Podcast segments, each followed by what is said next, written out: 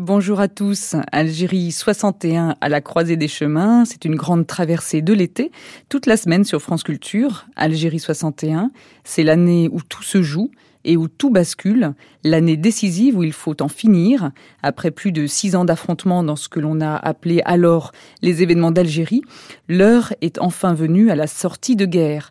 Putsch, OAS, attentats, manifestations, pour parler, la route vers la paix est ardue, creusée d'ornières et de blessures. 1961, c'est la dernière étape avant l'indépendance, l'année où deux mondes se retrouvent à la croisée des chemins. 50 ans après, tous les jours de cette semaine, de 9h à 12h, retour sur cette histoire en commun, avec dans un premier temps l'histoire racontée par les archives de l'époque et complétée par le regard de l'écrivain Boilem Sansal, puis à 10h, place au débat, toujours en compagnie de Boilem Sansal, avec aujourd'hui pour thème à l'école de la guerre d'Algérie, et comme invité Gérard Chalian, Jean-Charles Geoffrey et Rémi Porte. Enfin, en troisième partie de matinée, de 11h à 12h, le documentaire, parole des témoins et acteurs de la guerre d'Algérie, français de là-bas. Mais pour commencer, place aux archives. Je vous ai compris D'Algérie, il a terminé son service. Un bien beau pays. Le soleil, le ciel toujours bleu. Halte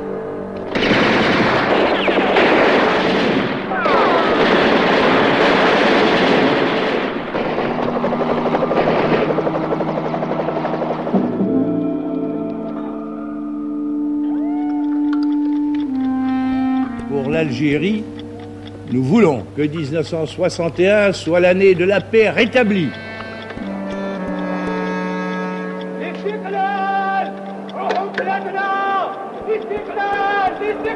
Allô, Didier Ouzou Oui, je vous écoute. je vous Comment s'est passé exactement euh, cet attentat Il manque une flèche dans le carquois de Guillaume. Ne jetez pas les cendres à l'eau, la tempête approche. Algérie, Algérie française, ton jour de gloire est arrivé. officiers, sous-officiers, gendarmes, soldats, marins, aviateurs des forces armées d'Algérie. Ici, le général Chan qui vous parle. L'Algérie reste le problème numéro un en ce mois de septembre. Tous les jours, il y a des attentats, des sabotages, des règlements de compte.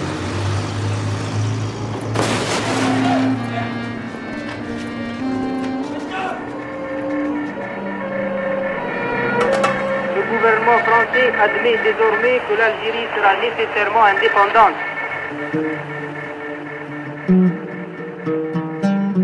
Algérie 61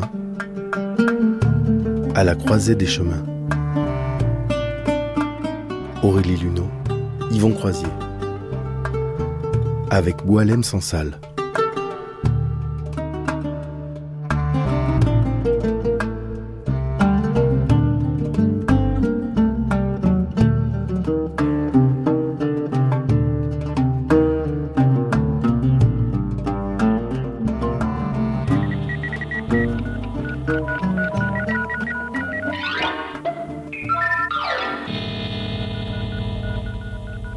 Inter, actualité.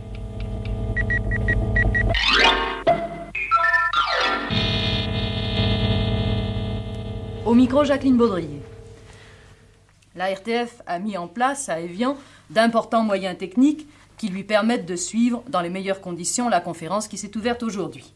Rien ne sera négligé pour vous informer aussi rapidement, aussi complètement que possible. Mais nous précisons bien que la RTF ne se fera pas l'écho de rumeurs ou d'informations incontrôlées. C'est facile à comprendre, l'affaire est trop sérieuse, l'enjeu est trop grave pour que la RTF puisse se livrer à des hypothèses ou à des spéculations. Nous vous donnerons toutes les nouvelles, mais uniquement les nouvelles sûres, les nouvelles vraies. Et maintenant, je cède l'antenne à notre équipe qui se trouve à Evian pour vous informer des travaux de la conférence. À vous donc, Evian. La conférence, la première séance de la conférence se poursuit maintenant depuis 11 heures. C'est avec une demi-heure d'avance ce matin que les hélicoptères transportant les délégués du FLM se sont posés au bord du lac, à quelques mètres seulement de l'entrée des jardins d'hôtel du parc, sur le terrain dit du mur blanc. Et précisément à cet endroit même se trouvait Bernard Goulet. Il est 9h56. Le premier hélicoptère de la délégation FLN se pose sur l'aire d'atterrissage d'Evian, au bord du lac, à quelques 20 mètres, complètement dégagé. Monsieur Krim Belkacem est dans ce premier hélicoptère, suivi de Monsieur Boumanzel et d'un autre membre de la délégation. Il se penche légèrement pour échapper aux hélices, à l'hélice de l'hélicoptère, attend quelques minutes sur l'aire d'atterrissage. Le sous-préfet de Tonon vient le chercher et emmène les trois délégués vers la sortie de l'hôtel du parc donnant sur le lac. Puis l'hélicoptère de l'armée suisse repart. Le tout n'a pas duré deux minutes. Aussi rapide a été l'arrivée des cinq autres délégués. La même procédure d'accueil a été observée. Tout s'est passé avec beaucoup de corrections devant une centaine de CRS, autant de journalistes et douze vedettes qui croisaient sur le lac au large d'Evian. Au fur et à mesure de leur entrée à l'hôtel du parc, les délégués FLN ont gagné le pavillon qui leur est réservé, où ils ont attendu le moment de l'ouverture de la conférence. À 300 mètres de là, donc à l'entrée principale de l'hôtel du parc, nous attendions, nous, l'entrée des délégations dans la salle des conférences. 10h40, une 403 noire suivie d'une ID-19 noire.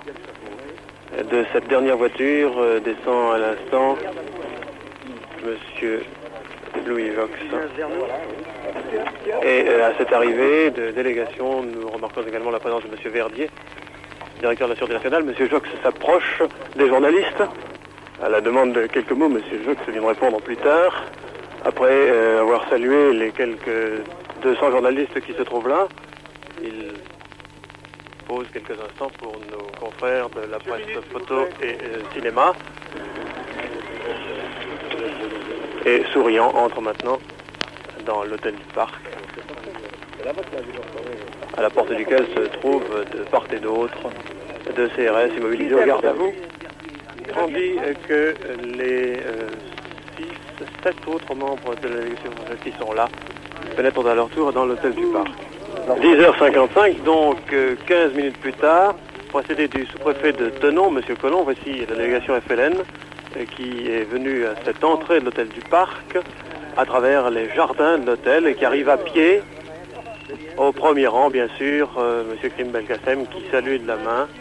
Neuf délégués sont plaît, là. messieurs, s'il vous plaît. Monsieur euh, Malek, euh, le rédacteur en chef de l'organe du FLN El Moujahid, ne me semble pas être là. À la demande des cinéastes, la délégation pose maintenant sur le perron de cette entrée de l'hôtel du parc. Un nouveau salut. La délégation se retourne et entre maintenant dans cet hôtel. Elle va au rez-de-chaussée prendre place autour de la table de conférence où euh, vraisemblablement la délégation française est déjà installée. Cette délégation française qui est arrivée un quart d'heure environ avant la délégation FLN. Et depuis, depuis 11 heures donc, se poursuit la première séance. Vous savez que M. Louis Jox devait le premier prendre la parole pour faire un exposé liminaire. Le chef de la délégation FLN devait lui répondre. Mais de tout cela, nous aurons confirmation peu après la fin de la séance, au cours de la conférence de presse qui doit suivre et euh, qui sera donnée au Palais des Festivités d'où nous vous parlons en ce moment. Nous saurons alors, sans doute pas avant la fin de la présente émission cependant, nous saurons alors également quand aura lieu la prochaine séance et nous connaîtrons le climat de celle qui se poursuit en ce moment. Cela est important. Ici Evian, à vous Paris.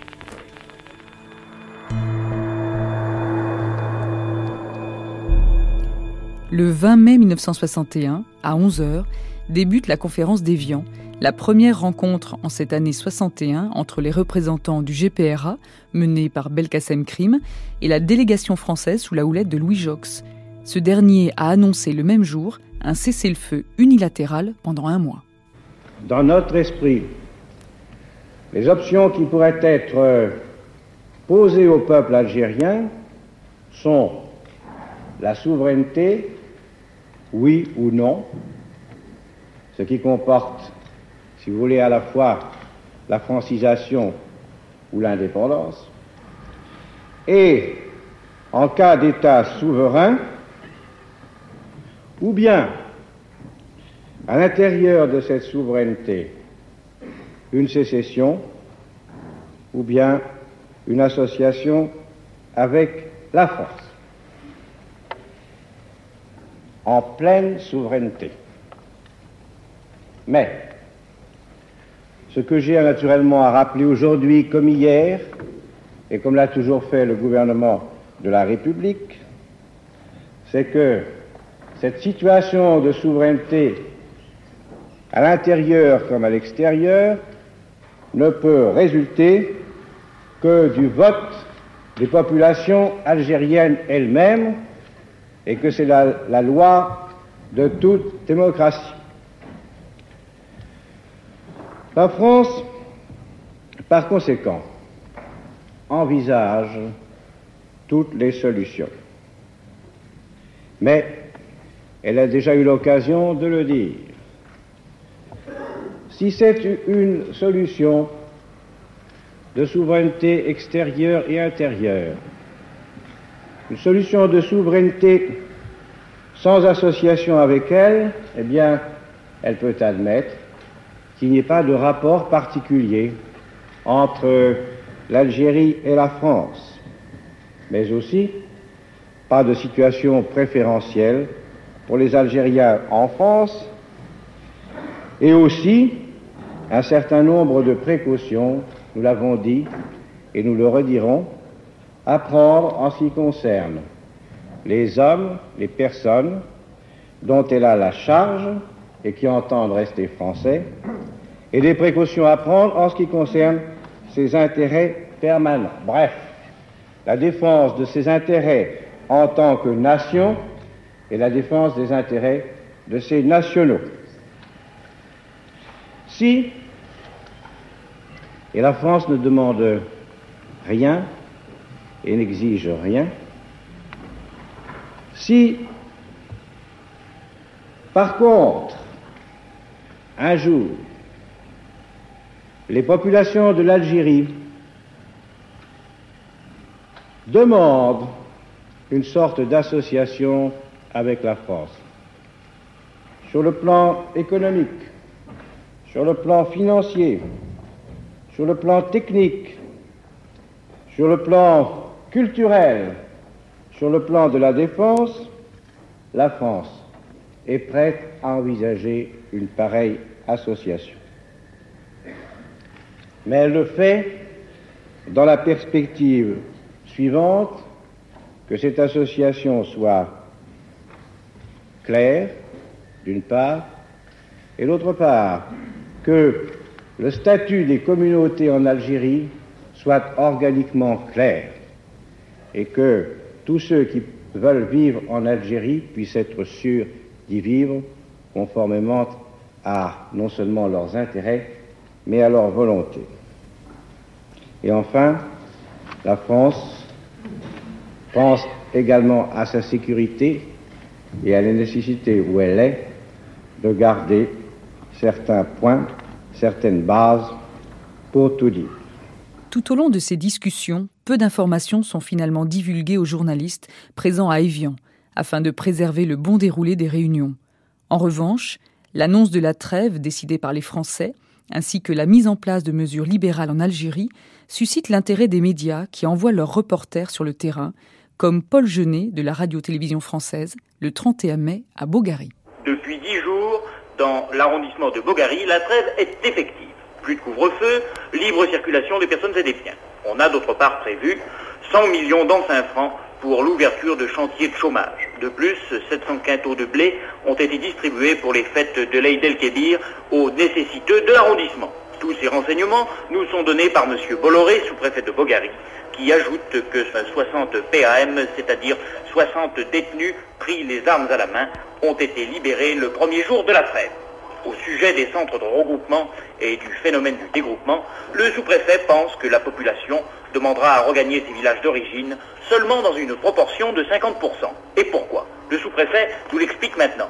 Nous avons essayé de donner à chaque nouveau village une vie euh, normale en ce sens que non seulement on y a encouragé la construction d'un moulin, mais l'installation du café mort, de l'épicerie euh, et de différentes activités euh, normales à une vie de petit village. À l'issue de notre entretien à la sous-préfecture, nous sommes allés nous promener un petit peu dans les rues de Bogary, mais écoutez plutôt ce que nous avons enregistré. Monsieur, vous êtes de Bogary? Oui. Euh, Qu'est-ce que vous pensez de la trêve qui est intervenue en ce moment à Bogary? Je pense que les Français la, la respectent et qu'il y a toujours du terrorisme. Et vous, monsieur, en tant qu'Européen d'Algérie, comment est-ce que vous envisagez l'avenir de l'Algérie? On, on pense qu'on va pouvoir vivre avec les, les musulmans. Vous êtes né en Algérie? Oui. Et vous pensez y mourir? Oui. Euh, pour vous, il n'y a pas de dilemme euh, Non, non. euh, Qu'est-ce que vous faites comme métier, monsieur? Moi, je suis entrepreneur de transport. Bon, ben, maintenant, je vois qu'un petit groupe s'est formé. Je vais Oui. essayer de me tourner vers un musulman. Monsieur, qu'est-ce que vous pensez de la trêve? La trêve à Bulgarie, ça va bien. Euh, tout est tranquille. Comment imaginez-vous l'avenir de l'Algérie L'avenir de l'Algérie, nous pensons que nous vivrons en, en frères. Européen, musulman Euh, en frères. Que pensez-vous des pourparlers des biens Euh, Des, euh, des gens, il faut que ça se passe euh, normalement. À votre avis, quelle est la place du FLN dans l'Algérie future Nul. Non avenu. Le mot de la fin, si vous le voulez bien, nous le demanderons à cet Européen établi ici depuis plus d'un demi-siècle. Eh ben, je crois qu'on vivra toujours en frères. Voilà. En frères, en bons camarades et nous allons toujours travailler avec eux et nous espérons continuer. 2 juin 1961, 5 colonnes à la une, reportage à Messada, village détruit par la guerre, par René Puissenot et Jacques Crier. «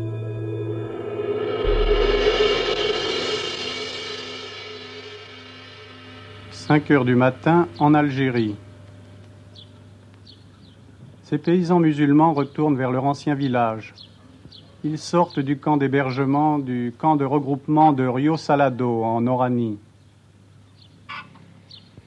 Voici le camp. Ses gourbis, ses ruelles. Il y a 2 millions de musulmans regroupés comme ça dans toute l'Algérie. Voilà cinq ans, l'armée décidait de faire le vide dans le bled. Elle a évacué les villages isolés et entassé les habitants dans des camps protégés, comme celui-ci. La lutte contre les félagas devait s'en trouver facilitée. Et puis, voilà deux semaines, à l'ouverture de la conférence d'Évian, la France a décidé seule de faire la trêve. Dans un grand nombre d'arrondissements, les musulmans peuvent désormais retourner chez eux. Comme ceux-là, qui retournent vers Messada, un village d'Oranie, près de la mer, parmi les vignes.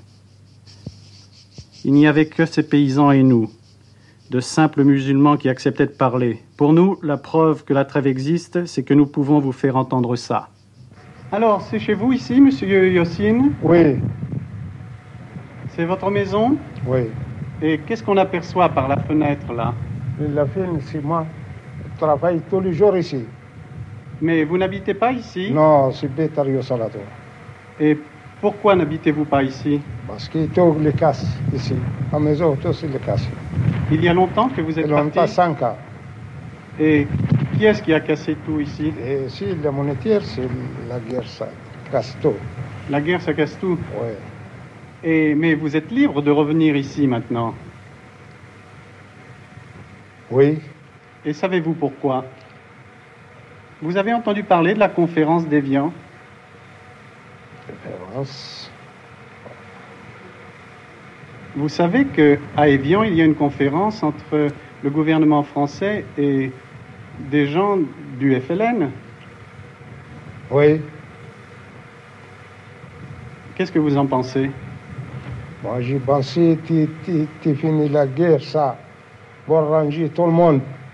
Voilà. Voilà, c'est ça. Voilà, ce soir encore, ils ont refait 8 km à pied pour rentrer dans les gourbilles du regroupement.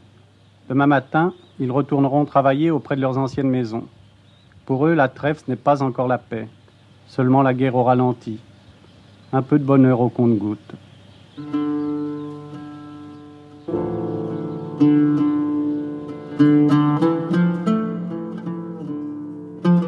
En 1961, le nombre de regroupés s'élève à 2 350 000, soit 26% de la population musulmane. Du côté du GPRA, les positions sont fermes. Pas de cessez-le-feu préalable avant la fin des négociations et le Sahara doit faire partie de la future Algérie indépendante. Après 13 séances et 40 heures d'exposé, les premiers points de friction sont mis en lumière. C'est l'échec de ces pourparlers. Le 13 juin 1961, la radio suisse romande annonce l'ajournement de la conférence d'Évian. Bonsoir mesdames, bonsoir messieurs, au micro. Christian Soulcer. Et Benjamin Romieux. Toujours l'Algérie, toujours Évian, mais pour combien de temps? Eh bien, nous le savons maintenant, c'est l'ajournement 10 à 15 jours. Avec maintien toutefois de contact entre les deux délégations. Mais appelons sans plus tarder André Rougemont, André Rougemont qui est sur la ligne et qui a pu enregistrer les déclarations faites par le chef de la délégation française. Qu'on le veuille ou non, qu'on refuse de l'appeler par son nom, c'est aujourd'hui la rupture à Évian, ou si vous préférez l'ajournement de la conférence. Les divergences apparaissent sur trois points essentiels. Premièrement, il n'y a pas d'Algérie viable pour la France sans rapport confiant entre les hommes qui doivent vivre dans cette Algérie. Or, à cela, le FLN, à propos des vues de la France donc, répond qu'il s'agit d'une colonisation anachronique. La France pense que sans cela, au contraire, l'Algérie serait livrée à un chaos anachronique. Deuxième point, le Sahara. La France demeure attachée au principe selon lequel tous les pays riverains du Sahara doivent profiter de la mise en valeur du sous-sol. L'Algérie d'abord, mais non pas l'Algérie seulement. Le seul lien qui lie l'Algérie au Sahara est le fait de la France, et ce n'est pas le seul exemple dans le monde de pays distincts ayant été liés par une puissance colonisatrice, il n'empêche que cela demeure des pays bien distincts. Et en matière de décolonisation, la France n'a rien à apprendre, elle ne manque pas d'état de service sur tout le territoire africain. Troisième point, on ne, peut le cacher, l'arrêt des opérations offensives, geste de bonne volonté de la part de la France, n'a été suivi d'aucun geste et même n'a pas été pris au sérieux par le FLN. Les mots employés à cette occasion par les délégués, M. Jox a préféré ne pas les répéter à son tour. Il a été question plus souvent, a-t-il conclu, de but de guerre que de but de paix. Or, la France reste fidèle à un principe, celui de l'autodétermination, c'est elle qui l'a proposé. Il faudra l'entreprendre, mais il faut pour cela une longue patience. C'est pourquoi la, France a préféré proposer cet ajournement et à cette proposition, semble-t-il, la visite faite par M. Jox au général de Gaulle hier soir n'est pas étrangère. Mon habitude est d'être très discret sur ce qui se passe dans la conférence elle-même comme vous avez pu le constater, mais je crois qu'il n'y a véritablement qu'avantage à dire qu'il a été reconnu, qu'il n'y avait pas de discussion à engager, et que c'est à ce moment-là que j'ai fait la proposition que vous saviez. Et à cela, le FLN a-t-il bien ou mal réagi, a-t-on demandé à M. Jox Elle l'a étudié avec euh, soin, comme elle fait toujours. Et je ne puis pas euh, parler en son nom. Je pense. Euh,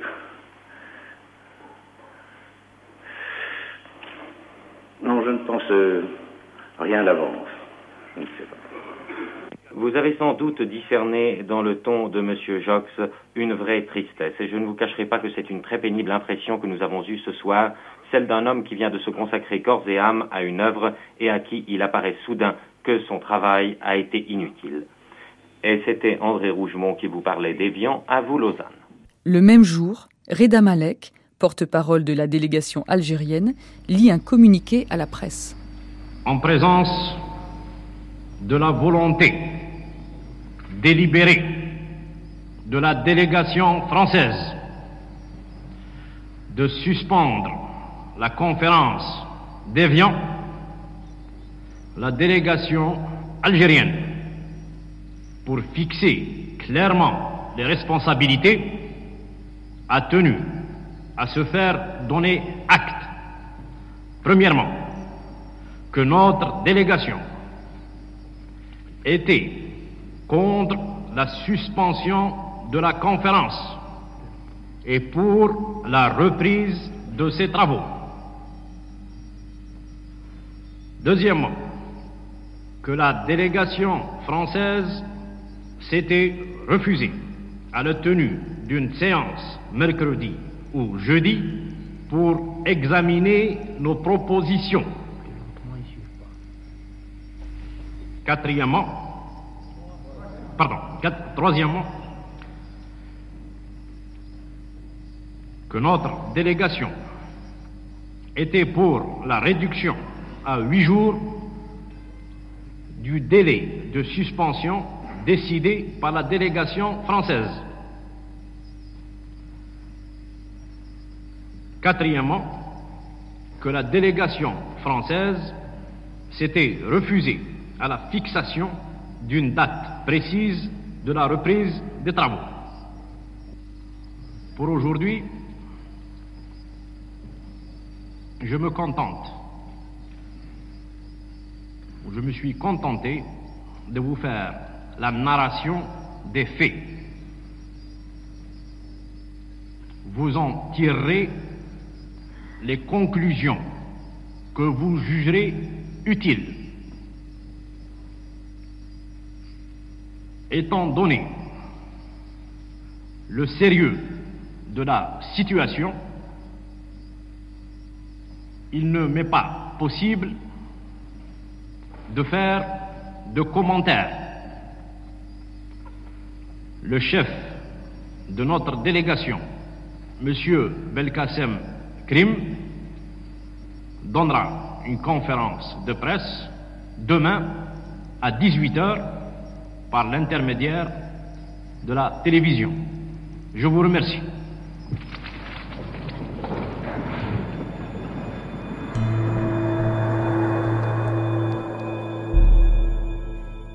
Après l'échec de la conférence d'Évian, De Gaulle se rend dans l'Est de la France. Le 28 juin, c'est un président français quelque peu enrhumé qui s'adresse aux habitants de Verdun, bien décidé cependant à faire passer auprès de l'opinion sa position sur l'Algérie.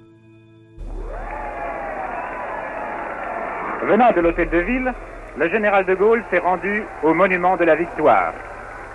Il a gravi 13 des marches, il y en a 73, qui mènent à une haute pyramide surmontée d'un chevalier casqué appuyé sur son épée. Derrière lui, en ligne, les porte-drapeaux des associations patriotiques, devant lui, la foule qui ne cesse de l'acclamer. Et le général de Gaulle, comme on s'y attendait, traita du problème algérien.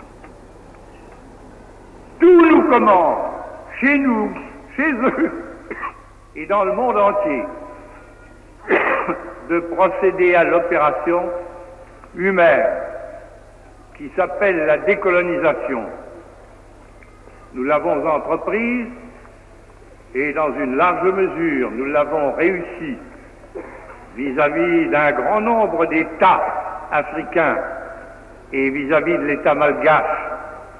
Nous avons à l'accomplir, nous avons à la réussir vis-à-vis de l'Algérie. À cet égard, tout le monde sait ce que la France veut tout entière, ou à peu près tout entière. Elle veut que l'Algérie prenne en main ses destinées. Elle ne fait aucun obstacle, aucune objection à ce que l'Algérie soit, si elle le veut, et nous savons bien qu'elle le veut, un État, comme on dit, souverain et indépendant. Nous croyons que le bon sens commande que cet État-là reçoive l'aide et l'appui de la France. Autrement dit, qu'il nous soit associé et qu'à l'intérieur de cette Algérie, les deux communautés qui s'y trouvent coopèrent au service de l'Algérie. Voilà ce qui nous paraît clair et net. Nous espérons que cela se fera. S'il ne devait pas en être ainsi, tout au moins immédiatement, nous serions amenés, c'est parfaitement vrai, à regrouper de part et d'autre ceux qui, sur le moment, ne pourraient pas s'entendre et coopérer. Mais nous n'y tenons pas du tout. nous ne croyons pas que ce soit là la solution souhaitable. Et nous n'y pensons qu'en sorte de dernier refuge. Notre tâche est en train, je le répète, de s'accomplir pas à pas en Algérie. Notre tâche de transformation de notre domination en association. Nous l'offrons de tout cœur et les mains ouvertes, même si le sang a été répandu, même s'il est encore, de temps en temps, notre fardeau en Algérie. Nous consentons à le porter encore. Début juillet, après l'annonce de Louis Jox de libérer 6000 détenus nationalistes, Jean-Pierre Goretta, journaliste de la radio suisse romande, réalise des reportages exceptionnels tournés dans des camps d'internement de prisonniers FLN en Algérie. Mesdames et messieurs, je vous présente ce soir un reportage sur le camp de Sebdou, proche de la frontière marocaine, qui est un camp d'internement pour prisonniers du FLN. Celui-ci a 27 ans. Il était journalier dans un magasin de vêtements au Maroc. Il a été mobilisé par le FLN comme beaucoup de ses camarades, entraîné dans un camp près d'Oujda et désigné pour franchir le barrage. Je lui ai demandé si avant cette opération, il savait qu'il avait très peu de chances de s'en tirer. On le savait, mais oui, mais on n'avait pas le choix de, de le faire. Quoi. Alors racontez-moi comment ça s'est passé pour vous. Ça s'est pas mal passé, quoi. Il n'y avait pas, presque pas de... On, on s'est presque pas accroché. Vous faisiez partie de, de, quelle vague? De la première vague ou de la, la, de la deuxième vague. La deuxième vague. Oui. Il y avait les scores qui brisaient le barrage pour nous faire nous frayer le, le passage. Quoi. Mmh. Une fois que le barrage était brisé, nous sommes passés. Et vous avez été blessé? Non, j'ai pas été blessé. Ah, vous avez réussi à franchir le barrage Oui. Mais là, vous avez été pris euh, un peu plus loin par les troupes françaises Oui, le deuxième jour de, de l'accrochage. Mmh. Par les harkis. Vous avez tout de même alors pu pénétrer euh, assez en avant sur territoire algérien Oui, mais je connaissais, je connaissais pas la, la région. Quoi. Dans quelles circonstances avez-vous été capturé? J'étais découvert par les harkis. Et je ne pouvais plus m'échapper. Et vous êtes rendu? Oui. Est-ce que certains de vos, de vos, camarades ont essayé de combattre? Beaucoup, oui. Hum. Tout, presque tout le convoi a combattu pendant deux jours. Il y en a beaucoup qui se sont fait tuer? Quelques-uns, oui. Vous avez été interrogé par les militaires? Oui, deuxième bureau. De quelle façon?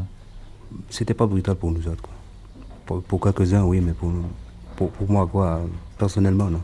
Vous-même, vous n'avez pas été brutalisé? Non, j'ai pas été brutalisé. Ensuite, quand vous êtes arrivé au camp ici, est-ce que vous avez euh, été à nouveau interrogé? Oui. Une fois par les gendarmes, une fois par les militaires. Vous n'avez non plus pas été brutalisé Non, non, non, pas du tout. Et la situation dans le camp, comment est-elle? Est-ce qu'elle est bonne? Est-ce que vous avez suffisamment à manger? Oui, on a suffisamment à manger. Là, le, quoi, la, la, soupe est suffisante, mais non appétissante. Quoi. Elle n'est pas très bonne? Elle n'est pas très bonne, pas tout à fait. Quoi. Enfin, vous avez quand même suffisamment à manger. Ah, oui, oui, nous avons suffisamment à manger. vous pouvez recevoir des lettres? Oui, oui. Vous savez lire et écrire vous-même? Oui, oui. Je suis vous pouvez envoyer des lettres aussi? Oui, oui, mais à ma famille. Oui. Combien, combien par semaine? Tout ce qu'on pourrait, quoi. Pour recevoir des paquets aussi Oui, oui. Et des visites Aussi les visites. Vous pensez être libéré bientôt Je crois, oui. Qu'est-ce que vous allez faire Oh, ma foi, je vais travailler. Travailler dans le civil. Et tenter de me marier, quoi. Vous ne pensez pas que vous serez euh, repris par le FLN et embrigadé à nouveau dans ses troupes Non, je ne pense pas. Non. Vous pensez que la réconciliation euh, sera possible entre les Européens et les musulmans C'est ce qu'on souhaite. Oui. Non, mais enfin, vous-même, euh, vous n'avez pas de haine à l'égard des oh, Européens pas du tout, Vous pensez qu'on peut faire une Algérie La guerre, c'est la guerre. Une fois la guerre finie, pourquoi nous garder rancune Ça ne nous sert à rien, ça ne nous avancerait à rien. Le jeune homme que vous allez entendre a peut-être 22 ans. Il a un beau visage franc, un petit tatouage au-dessus du nez et des yeux pleins de douceur et de bonté. Il se soutient avec des béquilles car il a été grièvement blessé aux jambes lors du franchissement du barrage. Voici l'entretien que nous avons su. Euh, Racontez-moi de quelle façon vous avez été euh, enrôlé dans les forces de l'ALN. Comment ça s'est passé pour vous? Est-ce que vous étiez un volontaire? Oui, j'étais volontaire. Ah, vous avez demandé de servir dans les oui, rangs oui. de l'ALN Oui, oui. Et vous avez été euh, blessé de quelle façon? Vous avez marché sur une mine, je crois. Non, non, non. Non? C'était le... un cerclage, quoi. Oui. Cerclage. Pas les troupes françaises Ouais, pas la troupe française. C'était une commando, quoi. Une commando française. Et alors, vous avez été blessé par quoi? Par un rafale. De mitraillette De mitraillette, oui. Un rafale de mat 49. Aux jambes Les deux cuisses. Oui, aux jambes. Et vous avez été donc euh, alors euh, ramassé sur le terrain et envoyé dans un hôpital Oui, euh, dans un poste, quoi. Un poste s'appelle Sid Gilali. Puis après, puis, je suis, euh, il m'a amené à l'hôpital de Tlemcen. Vous avez été bien soigné? Oui, très très bien. Et ensuite dans ce camp ici Oui. Je suis maintenant, je suis dans le, le camp de, de Sub 2. Est-ce que vous avez été interrogé plusieurs fois? Oui, par un commandant et un lieutenant, puis un sous-lieutenant. Est-ce qu'on vous a frappé? Non. Jamais. Il m'a frappé là-bas où, où la première fois qu'il m'a attrapé. Quand vous étiez blessé? Oui. Un, un sous-lieutenant qui m'a frappé. Alors que vous aviez les deux jambes cassées Oui. Et ici, dans le camp, est-ce que vous êtes bien traité On était bien, très très bien. vous avez, vous avez assez mangé Oui. Tout ça, la liberté, tout ça. On est tranquille ici. Bon, la liberté, quand même, pas tout à fait. hein. Ah, oui, c'est ça. Vous pensez être euh, bientôt rendu à la liberté Ben oui, sur moi. Qu'est-ce que vous allez faire quand vous sortirez de ce camp? Ah ben, je suis toujours euh, sur les ordres de la FLN. Vous allez, aut- autrement dit, euh, revenir dans les rangs du FLN, alors Ah ben oui, toujours. Lorsque la paix sera revenue, est-ce que vous pensez euh, que dans une Algérie indépendante, vous pourrez euh, à nouveau vivre et travailler avec euh, les Européens Eh ben, bien en sûr, toute amitié? Bien sûr. Oui. Le français d'Algérie, eh ben, il a un droit comme, comme un Algérien. quoi. Il travaille comme un Algérien. Mais le, le fait d'avoir combattu contre euh, les Français pendant sept ans euh, fait que vous pourrez tout de même vous entendre à nouveau euh, avec eux en toute amitié? Ah ben, bien sûr, Ah, c'est normal. Après ça, tas de guerre, c'était passé. Quoi. Vous n'avez pas de haine contre eux? Non, non, non. non.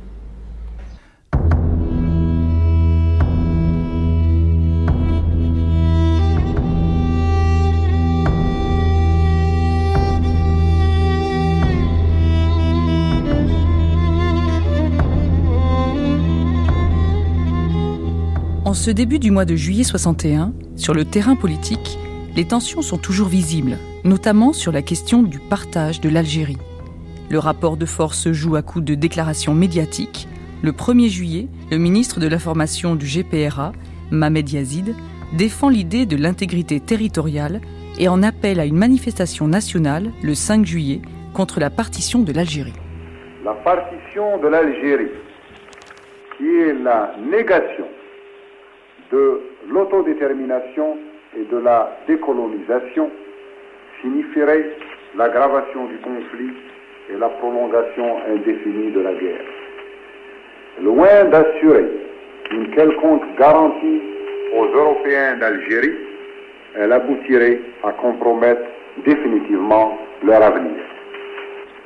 Le gouvernement provisoire de la République algérienne proclame le mercredi 5 juillet 1961 journée nationale contre la partition. Il adresse un appel au peuple et au gouvernement des pays frères et amis pour manifester concrètement ce jour-là leur soutien au peuple algérien dans sa lutte pour l'indépendance nationale et l'intégrité territoriale. En dessus de cet appel, le GPRA a décidé de mener une action diplomatique auprès des nombreux pays qui le soutiennent pour obtenir d'eux un appui effectif et concret dans cette nouvelle phase de l'évolution de la guerre de libération que le peuple algérien mène depuis sept ans. À en juger par les réactions qu'ont suscitées dans les pays arabes et africains les dernières déclarations françaises, il ne fait pas de doute que la démarche du GPRA sera couronnée de succès et que la solidarité africaine et arabe se manifestera dans toute son ampleur malgré les divergences plus apparentes que réelles qui ont surgi entre riverains à propos du Sahara. Mais en marge de ces contacts entre le GPRA et ses alliés naturels, la question concernant la reprise des négociations franco-algériennes demeure posée.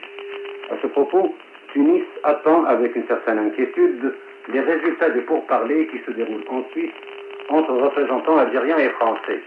Et si l'on souhaite une relance rapide du dialogue entre les deux parties en conflit, on n'en demeure pas moins très sceptique quant à ses chances de succès. C'était Kemal Ferid qui vous a parlé de Tunis. Radio-Télévision française, 5 juillet. À Alger, le mot d'ordre de grève lancé hier par le FLN est suivi à 100%. Tous les commerçants sont fermés, Les musulmans qui travaillent dans les administrations ne se sont pas rendus à leur bureau ce matin et cette grève a provoqué des perturbations dans les transports en commun qui fonctionnent avec des effectifs très réduits. Par contre, il y a beaucoup de musulmans dehors, ils se réunissent au coin des rues et discutent. À la Casbah, à la place du gouvernement, euh, tout a été calme durant toute la matinée, mais euh, dans certains quartiers, Bellecour, Clos-Salambier, Ravin de la Femme Sauvage, quartiers euh, très sensibilisés et qui ont déjà été le théâtre d'incidents très graves, cette grève a été accompagnée de manifestations et les forces de l'ordre ont été obligées d'intervenir. Claude-Paul Pajard se trouvait d'ailleurs sur les lieux de la manifestation ce matin au-dessus de Bellecour.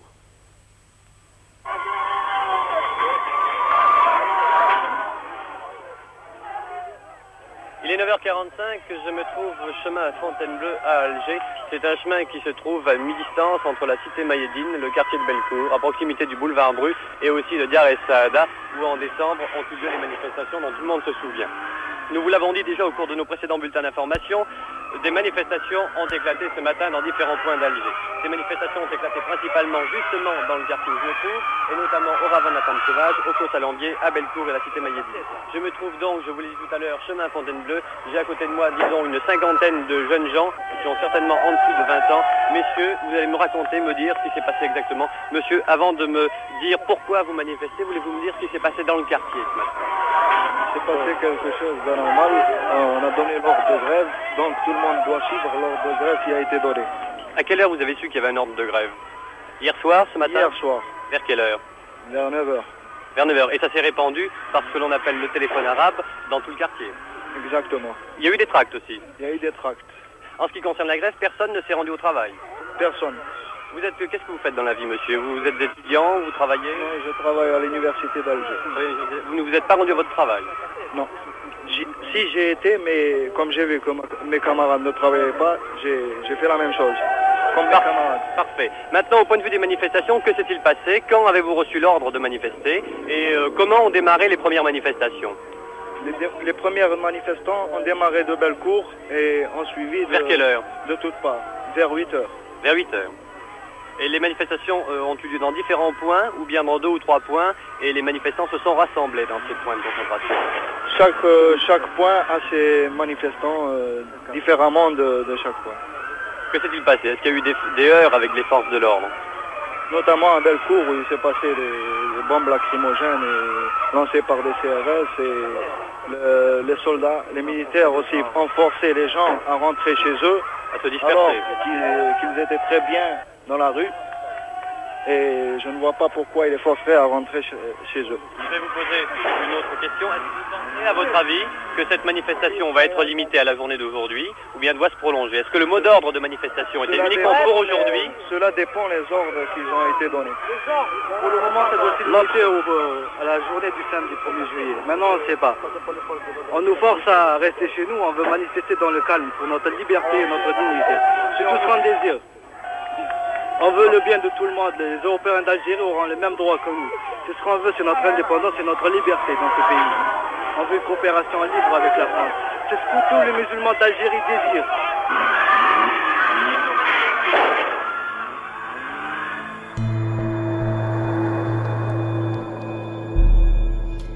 Le 20 juillet, à Lugrin, les pourparlers reprennent entre le GPRA et les représentants du gouvernement français.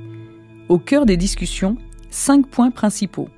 Les garanties de l'autodétermination et son champ d'application, la période transitoire, les garanties à offrir aux Européens d'Algérie, les perspectives de coopération entre l'Algérie et la France et les modalités techniques de cessez-le-feu.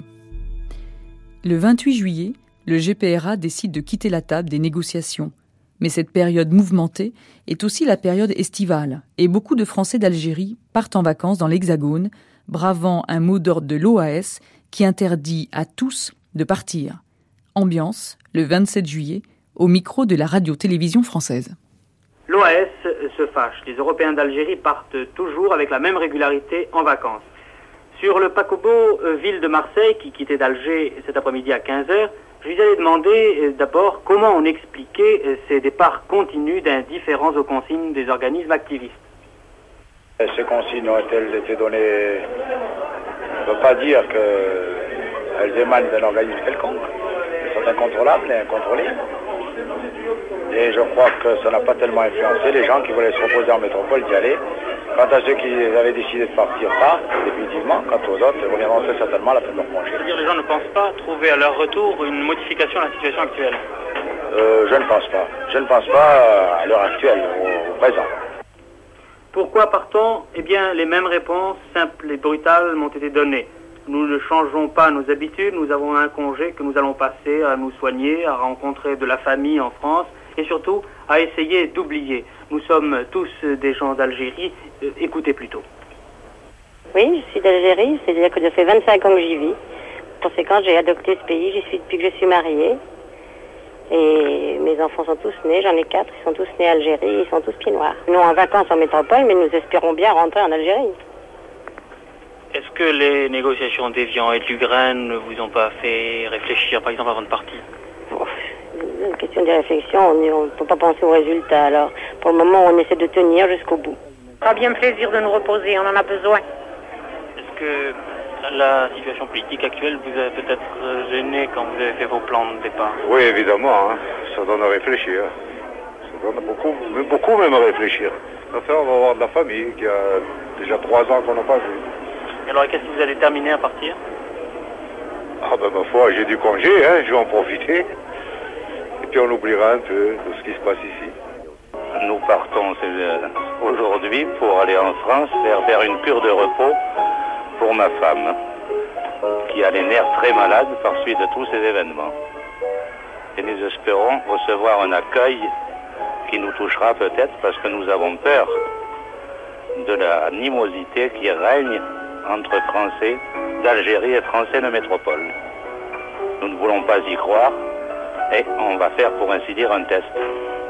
C'est tout ce que je voulais vous dire. Voilà, ils sont maintenant en route vers la France, ils séjourneront un, deux mois en France peut-être, mais ils resteront toujours inquiets de la vie politique de l'Algérie. C'était Jean-Pierre Elkabach à Alger, à vous Paris.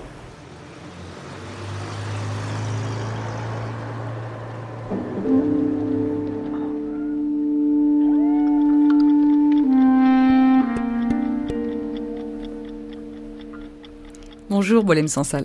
Bonjour Aurélie. Comme euh, tous les jours après euh, la diffusion de ces archives sonores, on vous retrouve pour nous faire part de vos souvenirs, de votre ressenti et puis de votre regard aussi, euh, non seulement en tant qu'écrivain algérien, mais aussi avec vos yeux d'enfant de l'époque, puisque vous aviez euh, 10 ans en 1961.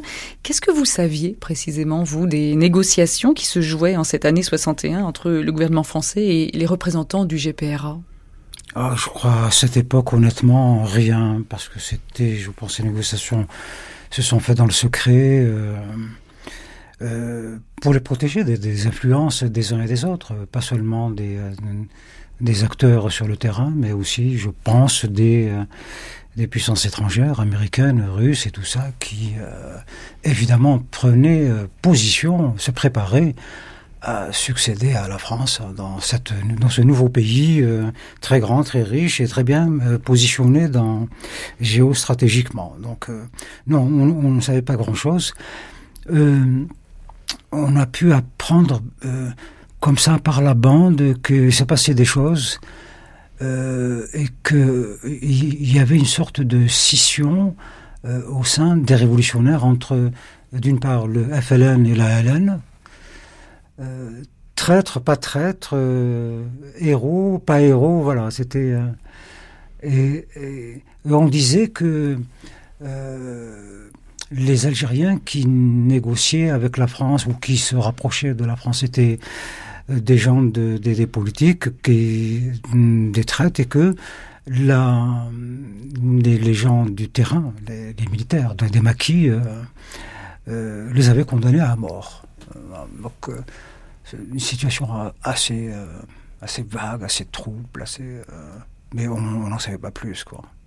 Et qu'est-ce que vous saviez de, du côté euh, des représentants français euh, dans ces négociations? Qu'est-ce que vous saviez d'hommes comme euh, Louis Jox, euh, comme Michel Debré par exemple? Qu'est-ce qu'on en disait?